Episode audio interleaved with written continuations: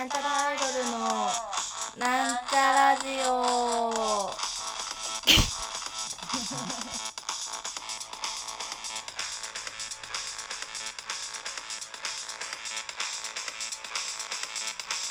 はい、なんちゃらアイドル、青春ちゃんです。本日も楽しくワイワイワイワイライブ、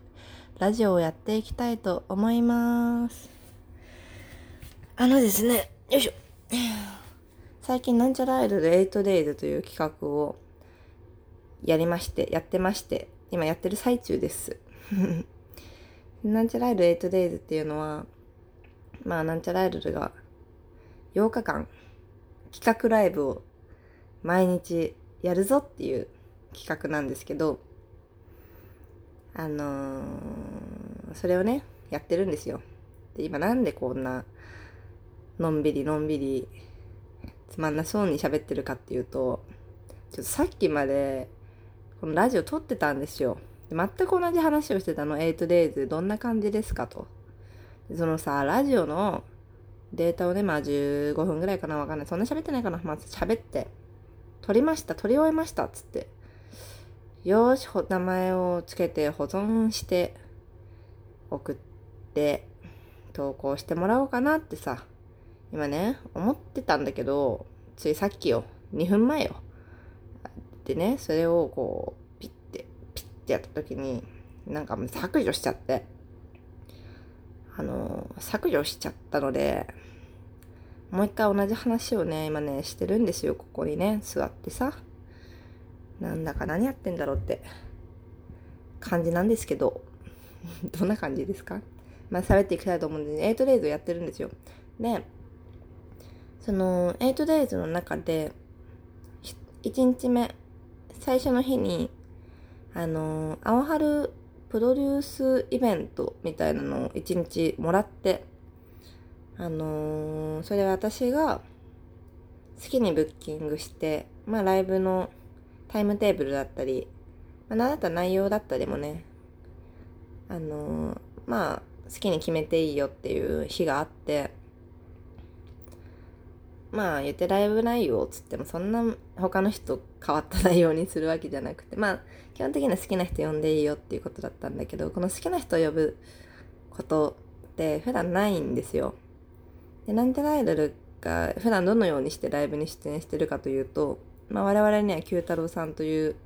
運営がいるので、その運営が、そのブッカーだったり、ライブハウスだったりと連絡を取って、で、イベンターがいる場合は、そのイベンターさんに誘われて、で、それを出るか出ないか、条件とかをね、いろいろ聞いて、で、決定するところまで全部やってくれる。で、その決定したイベントの場所、タイムテーブルの詳細は決まった後に送られてくるのが基本。で、そのじゃあ自分たちで企画しますって時も、まあ、ライブハウスに連絡したりして、で、この日にこういう企画をやりましょうっ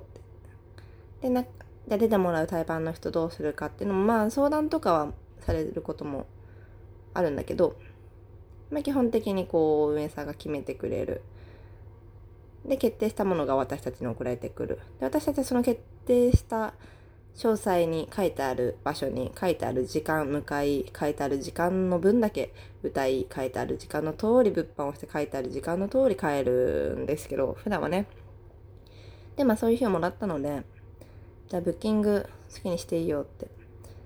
じゃあどうしようと私結構ま、迷ったっていうか悩んだんですよ。で、まあ私がせせっかくね、こうブッキングさせてもらうんだから、っていうの、まず一つ、あんまりこの今までその対バンを何度も何度もした人ではなく、まあ個人的に好きな人だったり、そのなんちゃらであんまり対バンしたことがない人を呼んだ方が、まあ普段と違うイベントになるかなって思ったのが一つあって、それでね、まあ考えたんですけど、結果お呼びしたのが、まあ、こういう話前もしてたらごめんなんだけど、まあ一人玉手初美さんという方をお呼びして、でその玉手さんは、実は一回対バンしたことがありまして、今年の2月ぐらいにね、そのまあ我々と、まあ知り合いの共同企画にね、呼んでもらってその時点で私は全然知らなかったんだけど存じておらなかったんですけれども。でそのライブでライブライブを見た時におお感動してしまいうんなんとねなんでかっていうのはまあとにかく歌がすごい歌がすごいんですよ。で私はあの 音楽のこととか歌のこととかってまあ技術的にもいろいろ何論理的にも全然詳しくないのでまあ人のことをどうこう言うのはあれなんですけどとにかくパッて聞いた時にこの人歌すごい上手だなって思ったわけ。すごい声も綺麗でこれはすごいぞってなって。でその時に初めて挨拶したんだけどもし何かあったらぜひともよろしくお願いしますってその時にも言っててわあそうだそうだそうだそうだ思い出してでまずその玉手さんにご連絡して出てもらおうと思ったの。でもう一人出てもらったのが軍内尾形さんっていう男性のシンガーソングライターの方でで軍内さんは軍内さんって呼び方があってるのか分かんないけど尾形さんは今までその対バンをしたことが一応あるんだけどその対バンの内容が多分ね2回ぐらいあるのかなんだけどその昼から夜までやってるようなすごい規模の大きい長いイベントで一緒になったことが一応あるけど時間が離れててそのお互いに見たこととか挨拶したことが今までなかったんですよ。でもね知ってたの。それでね名前は。で全然、まあ、最初全然気にしてなかったんだけどなんかなんで知ったかっていうと気になったかっていうとたまたまそのツイッターを見てた時にその漫画家の方がその軍内尾形さんの曲でちょっとしたこう4ページ漫画なんつうの？ツイッター4個分の漫画。16ページって意味になるのかな？4個ずつ貼れるからね。詳しいこと忘れちゃったんだけど「君は僕の東京だった」っていう曲が軍内さんにあって、まあ、その曲がもうほのすごくいいで多分勝手にだけど多分軍内さんのアンセムだと思ってるんだけど